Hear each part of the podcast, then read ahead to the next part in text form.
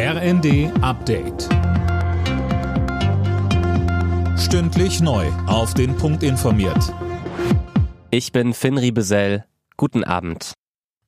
Russland hat zugegeben, mehrere Raketen auf den Hafen von Odessa gefeuert zu haben.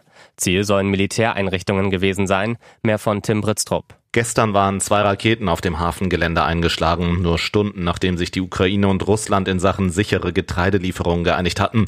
Odessa ist ein wichtiger Umschlagplatz. International wird die Attacke scharf verurteilt.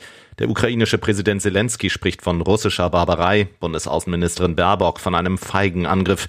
Der EU-Außenbeauftragte Borrell twitterte, dies zeige erneut Russlands völlige Missachtung des Völkerrechts und seiner Verpflichtung. FDP-Chef Lindner ist gegen weitreichende Corona-Beschränkungen im Herbst. Er setzt stattdessen auf Eigenverantwortung. Lindner sagte den Funke-Zeitungen, es dürfe in Zukunft nicht mehr flächendeckende, pauschale Freiheitsbeschränkungen für alle geben. Weil der Waffenringtausch mit Polen für die Ukraine nicht läuft wie geplant, fordert Bundestagsvizepräsidentin Göring-Eckardt Alternativen.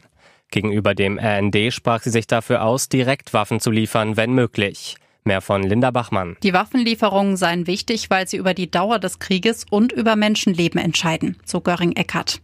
Dass Polens Präsident Duda der Bundesregierung wiederholt vorgeworfen hat, Zusagen nicht einzuhalten, sei ein Weckruf. Bei dem Ringtausch schicken östliche Verbündete Panzer sowjetischer Bauart in die Ukraine. Dafür sollen sie eigentlich modernen Ersatz aus Deutschland bekommen. Der Blick zur Formel 1, da hat Max Verstappen seine WM-Führung weiter ausbauen können. Der Red Bull-Pilot gewann den großen Preis von Frankreich vor den beiden Mercedes-Piloten Lewis Hamilton und George Russell. Sebastian Vettel und Mick Schumacher landeten auf den Plätzen 11 und 15. Alle Nachrichten auf rnd.de